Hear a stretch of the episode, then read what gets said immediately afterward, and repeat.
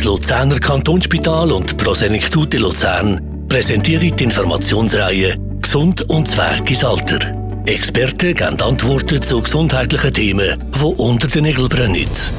Herzlich willkommen. Das ist eine weitere Ausgabe von der Podcast-Reihe Gesund und Zweig ins Alter mit dem Luzerner Kantonsspital und der Pro Senectute. Heute reden wir mit dem Dr. Martin Schmidt über altersabhängige Makuladegeneration. Herzlich willkommen hier bei uns im Studio. Merci. Herr Dr. Martin Schmidt, was heißt denn das? Altersabhängige Makuladegeneration? Altersabhängige Makuladegeneration ist eine Erkrankung, wie der Name ja sagt, im Alter auftritt. Sie ist relativ häufig und kann dann zu einer deutlichen Verminderung vom Gesehen führen, wo sich dann entsprechend auch aufs Leben auswirken kann. Jetzt haben ja alle zusammen, sagen immer, ja, wenn du älter wirst, siehst du immer schlechter. Ist denn das das? Nein, das ist nicht das. Im Grunde genommen kann man eigentlich bis ins höhere Alter rein, wenn man gesund ist, wenn man Augen gesund ist, eigentlich recht gut sehen. Aber eben, es gibt einen Teil von der Bevölkerung, wo so eine altersabhängige Makuladegeneration überkommt und die können dann tatsächlich schlechter sehen im Alter. Es ist doch relativ häufig, wenn man jetzt bei den 80-Jährigen schauen, sind etwa 10 bis 20 Prozent der Leute betroffen. Wann fängt denn das an oder wann kann man so etwas spüren, dass man das allenfalls hat, die Beeinträchtigung? Das kann schon relativ früh anfangen, also schon mit 50, 55 können Veränderungen auftreten, wo man dann allerdings meistens erst bei einer Augenuntersuchung sieht. Äh, mit der Zeit können dann aber eben auch spürbare Sehverminderungen oder Sehstörungen auftreten. Kann das passieren, dass man das am Anfang gar nicht merkt, obwohl man schon schlechter sieht? Meistens ist es so, dass man eben die allerersten Anzeichen nicht merkt, weil die Sehbeeinträchtigung eigentlich sehr wenig ist. Und wie wirkt sich das jetzt aus? Wie muss man sich das vorstellen für, für jemanden wie Sie und ich, die eben vielleicht das nicht haben? Meistens fängt es an, dass man irgendeine so Flecken sieht im, im Gesichtsfeld innen, also dort, wo man her schaut, vielleicht dunkle Flecken sind, die sich nicht bewegen. Oder es kann zum Beispiel sein, dass plötzlich gerade Linien verzogen aussehen. Das heißt, man merkt es mit der Zeit irgendwann, dass man das hat oder dass etwas nicht stimmt mit den Augen? Ja, das ist so, ja. Aber weh tut es einem nicht? Also es hat, verursacht keine Schmerzen? Nein, weh tut es nicht. Man merkt es eben einfach, dass vielleicht plötzlich das Lesen schwerer fällt oder äh, sonstige andere Sachen, wenn man nicht exakt schauen will. Jetzt interessiert natürlich alle zusammen die, die vielleicht so etwas festgestellt haben, was muss ich machen? Was, was empfehlen Sie jetzt, wie geht man vor? Ja, also es ist sicher sinnvoll, dass man eben ab einem gewissen Alter, man sagt so ab etwa 55, regelmäßige augenärztliche Kontrollen durchführen, weil es gibt ja auch noch andere Augenerkrankungen, die im Alter können auftreten Und bei so einer Untersuchung können dann so Veränderungen auffallen und dann kann man entsprechend weitere Massnahmen treffen. Jetzt würde man also feststellen, wenn man eine Kontrolle macht, dass man das hat. Was passiert dann? Was könnt ihr machen? Beziehungsweise kann man das stoppen oder vielleicht sogar heilen? Man kann es leider nicht heilen, weil es ist eben ein altersbedingter Vorgang, der dann äh, langsam schlechter wird. Man muss vor allem eben dann dort beachten, dass es zwei verschiedene Formen gibt von dieser altersabhängigen Makuladegeneration. Das eine ist eben die sogenannte feuchte Form. Das ist eine, die sehr rasch verläuft eben typischerweise eigentlich innerhalb von Tagen oder Wochen sich zu einer deutlichen Sehverschlechterung kommt.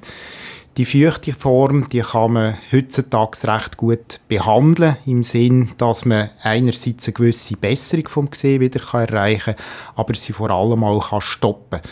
Weil früher, wo man das noch nicht können, haben wirklich die Leute in einer kurzen Zeit die Sehfähigkeit, die Lesefähigkeit verloren. Sie reden jetzt von der feuchten Form. Ähm, muss ich dann davon ausgehen, dass dann das Auge mehr tränt oder tropft, darum feucht? Oder warum heisst sie feucht? Nein, feuchte Form heisst es, weil die Veränderungen, die in der Netzhaut passieren, dazu führen, dass sich die Flüssigkeit in der Netzhaut oder unter der Netzhaut ansammelt. Die Netzhaut ist ja der Teil im Auge, wo man tatsächlich sieht damit, also der, der lichtempfindliche Teil, also sozusagen wie ein Chip in einer modernen Kamera, wo das Licht in CD-Eindrücke umwandelt. Und dort können dann eben neue bildete Blutgefäße entstehen, wo dann Flüssigkeit in die Netzhaut austreten und das führt dann dazu, dass die nicht mehr so gut funktioniert. Jetzt haben wir von der feuchten Form gehört, jetzt gibt es noch die trockene Form. Genau, es gibt noch die trockene Form, das ist eigentlich weitaus die häufige Form. Wenn man jetzt die beiden vergleicht, trocken und feucht, dann ist die trockene etwa 80% und die feuchte etwa 20% Die trockene Form verläuft in aller Regel viel, viel langsamer. Also während dann bei der Feuchten innerhalb von Wochen oder Monaten etwas kann passieren kann, ist es bei der trockenen Form über Jahre, wo die Sehfähigkeit langsam kann zurückgehen kann. Meistens ist dann dort die Sehverminderung nicht so extrem stark, aber weil sie eben über lange Zeit fortschreitet, kann es dann doch auch dazu führen, dass das Lesen zum Beispiel schwerer fällt. Wir reden jetzt noch gerade darüber, was man dann machen kann, ähm, wenn man so eine altersabhängige Makuladegeneration hat, wenn es dann schon ein fortgeschritten ist. Ich möchte jetzt aber vielleicht zuerst aufs Thema kommen, was kann ich dann eigentlich machen, schon, ich sage, in jüngeren Jahren, dass es gar nicht erst so weit kommt? Ja, die altersabhängige Makuladegeneration ist zu einem grossen Teil hat sie eigentlich einen ererbten Anteil, dass man die überkommt. Also man hat halt äh, das Pech, die Anlagen mit überzukommen, weil man einem höheren Risiko aussetzt, dass man das überkommt.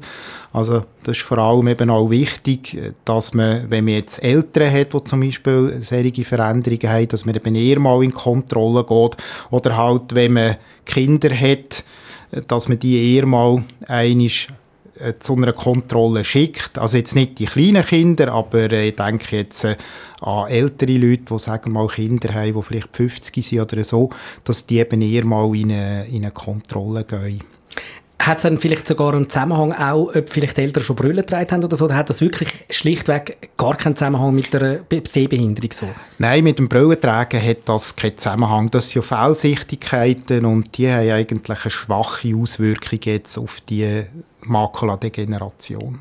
Lohnt sich dann, wenn man zum Beispiel jetzt Eltern hat, die das schon haben, dass man eine vorsorgemäßige Untersuchung macht, dass man es möglichst früh kann entdecken kann? Ja, das macht sicher Sinn, eben so etwa ab 50, 55, dass man dann in eine Kontrolle geht. Und äh, was halt auch noch ist, man kann durchaus auch etwas machen dagegen.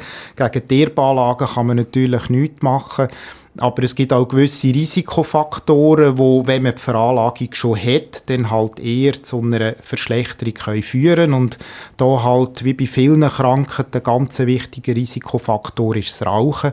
Also, wenn man weiß, dass man die Belastung hat, schon erblich, dann ist es sicher gut, wenn man das Rauchen aufgibt. Das Zweite ist, wo man auch weiß, dass es einen Einfluss hat, ist die Ernährung. Je besser man sich ernähren, also so ein bisschen die mediterrane Ernährungsweise, äh, umso, umso mehr kann man das Risiko auch senken dort. Ähm, kleinen schwächeren Zusammenhang gibt es mit der Lichtbelastung. Da ist auch nicht ganz klar, ob das wirklich so einen grossen Einfluss hat. Aber äh, man kann sicher eher mal eine Sonnenbrille tragen, wenn es wirklich sehr hell ist. Das hilft dann auch dementsprechend. Also gesund leben ist im Allgemeinen etwas, was ja bei vielen Krankheiten vorbeugen tut. Falls man jetzt aber tatsächlich betroffen ist, hilft das, wenn man äh, möglichst schnell zum Arzt kommt? Also das heißt, ich, ich habe das Gefühl, irgendetwas ist, ich komme möglichst schnell, oder ist das etwas, wo, wo vielleicht auch noch Woche, zwei oder drei Wochen Zeit lässt zum Warten? Nein, eben jetzt gerade bei der äh, feuchten äh, ist es wirklich sehr wichtig, dass man sehr schnell in eine Kontrolle geht. Also wenn man plötzlich das Sehen verliert an einem Auge, dann ist das ein Alarmzeichen, wo man sehr rasch muss eben in augenärztliche Kontrolle gehen muss. Weil, wie gesagt, man kann ja vor allem stoppen, man kann es ein bisschen verbessern, vor allem aber stoppen. Und dort ist natürlich ganz entscheidend, von welchem Ausgangspunkt man dann eigentlich Therapie kann anfangen kann. Jetzt haben wir festgestellt beim Augenarzt, dass man tatsächlich eine Beeinträchtigung hat, dass man so eine altersabhängige Makuladegeneration hat. Was läuft dann weiter? Wenn man jetzt so eine feuchte Form hat, wo eben rasches Reagieren nötig ist, dann sieht man das eben bei der ersten Kontrolle mal beim, beim Augenarzt. Der stellt fest, dass wahrscheinlich eine feuchte Form vorliegt. Und äh, dann braucht es weiterführende Kontrollen. Jetzt hier bei uns in der Zentralschweiz führen wir die bei uns an der Augenklinik vom Kantonsspital durch. Das sind so äh, Kontrast- oder ähm, Farbmittel, Farbstoffuntersuchungen von der Netzhaut durch, wo man dann die Blutgefäße kann und sagen, die sind dort vorhanden.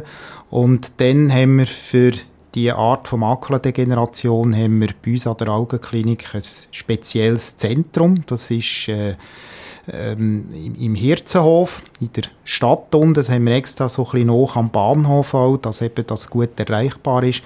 Und dort findet dann die weitere Betreuung statt. Bei der feuchten Makuladegeneration tut man ja heutzutage die Spritzentherapie machen. Das ist ein äh, Behandlung, wo man ein Medikament direkt ins Auge hinein spritzen Tönt jetzt vielleicht ein bisschen dramatisch, ist aber nicht so schlimm, wie es vielleicht kann tönen.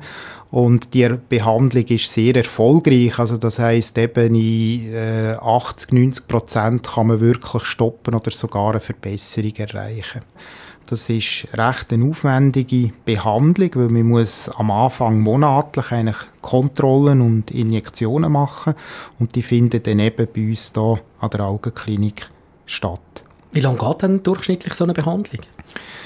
So eine Behandlung bei der altersabhängigen Makuladegeneration dauert sehr lang. Also man muss davon ausgehen, dass es eine wirklich lange Behandlung ist, die über Jahre geht. Es ist halt eine chronische Erkrankung und man darf nicht davon ausgehen, dass das mit ein paar wenigen Behandlungen oder Injektionen dann ähm, geheilt ist, sondern eben, es ist eine chronische Erkrankung, wo man den Verlauf verlangsamt, sehr stark oder zum Stoppen bringt, aber man muss es dauernd behandeln.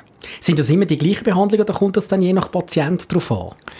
Es sind eben, wie gesagt, sind so Injektionen und die Behandlungen werden eigentlich auf jeden Patient maßgeschneidert sozusagen, weil nicht jedes Auge reagiert gleich, nicht äh, jede Makuladegeneration ist gleich intensiv und die Menge der Injektionen, die es braucht, ist darum sehr unterschiedlich und darum tut man regelmäßig kontrollieren und dann eben entscheiden, wie häufig jetzt Kontrollen und Injektionen nötig sind.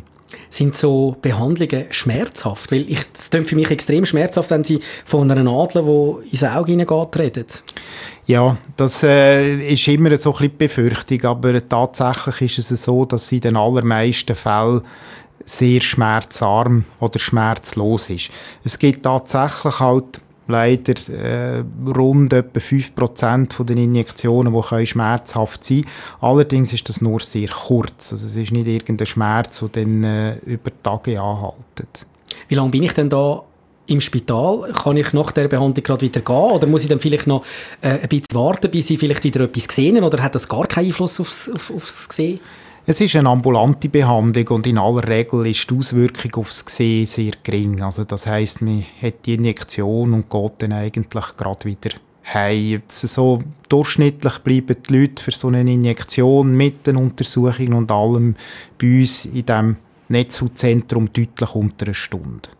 Wenn er jetzt also schon ein bisschen fortgeschritten ist, man hat also Sehbeeinträchtigung, sieht nicht mehr so gut, was kann man dann machen, wenn es zum Beispiel keine Verbesserung mehr gibt, wenn man vielleicht unter Umständen auch nicht stoppen kann?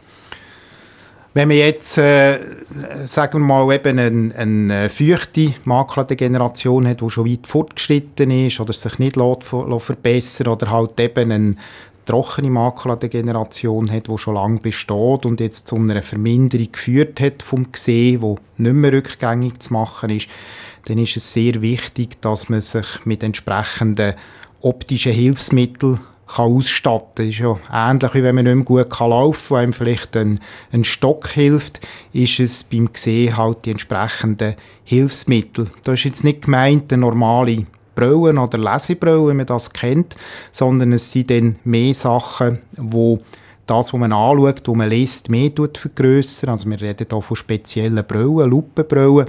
Oder was natürlich heutzutage sehr, sehr hilfreich ist, sind die neuen elektronischen Geräte. Ich denke da vor allem ans Lesen, zum Beispiel Zeitung lesen und so weiter. Die kann man auf diesen äh, Pad-Computer kann man die lesen, vergrößern, so groß wie man es braucht, dass man es dann lesen kann. Und das hilft einem dann sehr viel.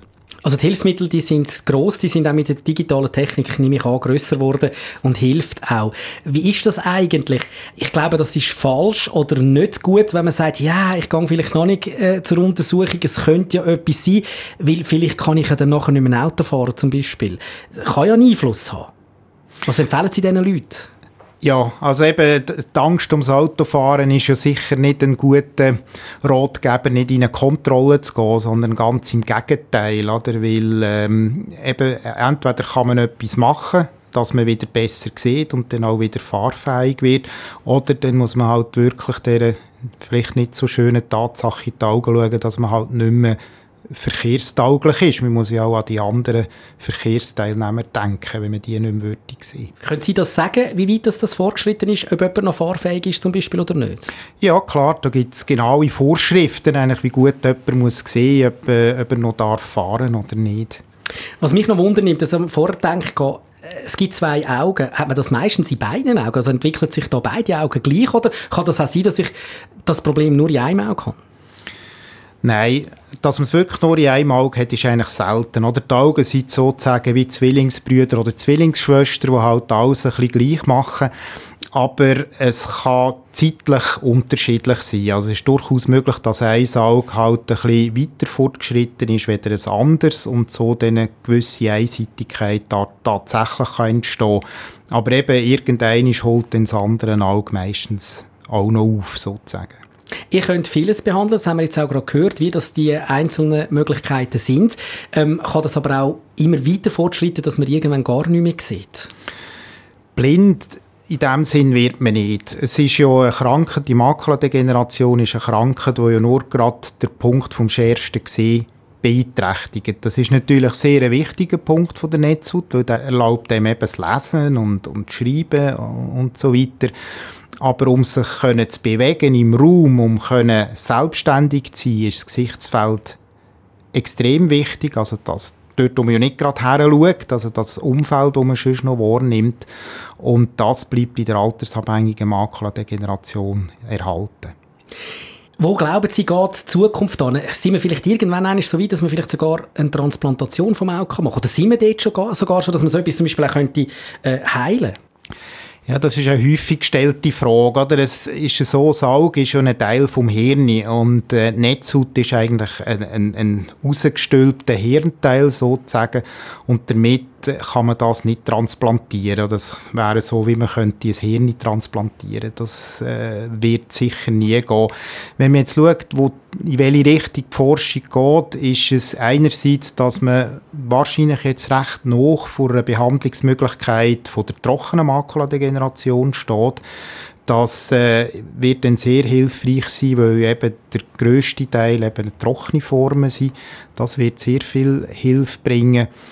Eben, man wird häufig gefragt, so, es gibt ja noch so die elektronischen, die künstlichen Netzhäute, die man kann implantieren und solche Sachen. Die sind bei der altersabhängigen Makuladegeneration nicht hilfreich und werden es auch lange, lange Zeit nicht sein.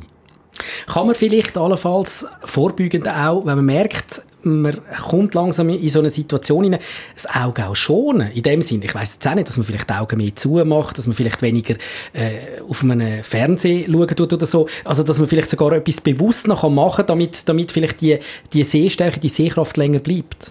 Ja, das ist auch eine häufige Frage, wo, wo man hört, oder? Kann man die Augen schonen? Und das kann man in dem Sinn nicht. Also das Auge ist eigentlich für einen Normalgebrauch ausgerüstet und nutzt sich in dem Sinn auch, auch nicht ab. Und es ist sicher falsch, wenn man nicht mehr so gut sieht, dann sage ich, ja, jetzt schaue ich extra nicht mehr. Im Gegenteil, man kann den Augen eigentlich mit, mit nichts richtig schaden. Also man müsste schon zum Beispiel weiss wie lange in die Sonne hineinschauen oder solche Sachen. Extrem helles Licht kann man das Auge tatsächlich schädigen, aber sonst kann man durchs Schauen allein im Auge eigentlich nicht schaden. Sie haben einmal gesagt, rund 10% äh, sind betroffen, die 80 sind oder 80 und älter. Gibt es dann vielleicht auch altersmäßige Selbsthilfegruppen, also wo man sich vielleicht kann unterhalten kann, sich sogar gegenseitig helfen kann?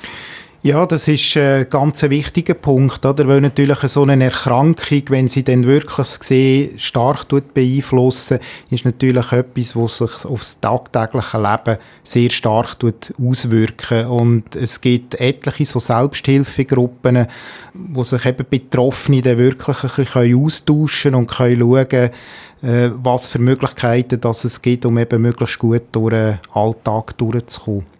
Wäre vielleicht auch wichtig, sagst auf die andere Seite, dass man Hilfe hat im Haushalt. Also das wäre sicher etwas, wo, wo man müsste empfehlen Ja, wie gesagt, eben die Veränderungen erlauben einem eigentlich recht lang, auch wenn man jetzt sehr stark betroffen ist, recht lang wirklich selbstständig zu bleiben. Es gibt halt eben gewisse Sachen, wo die Selbstständigkeit einschränkt, ist eben, weil man halt nicht mehr so gut kann lesen kann, äh, ich denke da jetzt zum Beispiel an ganz praktische Sachen wie Zahlungen machen und, und, und Serings, wo wenn man wirklich stark beeinträchtigt ist, dann wirklich schwierig werden und dort ist je nachdem schon gut, wenn man sich kann Hilfe organisieren kann. Oder eben halt mit den heutigen elektronischen Hilfsmittel, wo man wirklich die Sachen gut kann vergrößern kann, so sich diesen Weg findet. Und dort kann eben einmal die Selbsthilfegruppe viel helfen, oder? weil eben dort wirklich Leute sind, die betroffen sind, die am besten können sagen wie sie den Weg gefunden haben, eben möglichst in der Selbstständigkeit zu bleiben. Und wie gesagt, die altersabhängige Makuladegeneration ist zwar etwas, was gesehen kann, maßgeblich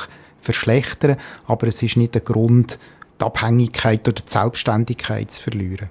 Jetzt könnte ich mir vorstellen, ist mir so durch den Kopf gegangen, wir haben vorher vom Autofahren selber geredet, das geht dann vielleicht halt irgendwann nicht mehr, aber man ist ja unter Umständen unterwegs und auch im Straßenverkehr unterwegs, vielleicht wenn man über einen Fußgängerstreifen will laufen. Ich gehe mal davon aus, dass man da sich auch anders muss verhalten, vielleicht auch länger schauen, um sicher zu sein, dass wirklich niemand kommt. Ich gehe mal davon aus, dass einem da auch geholfen wird.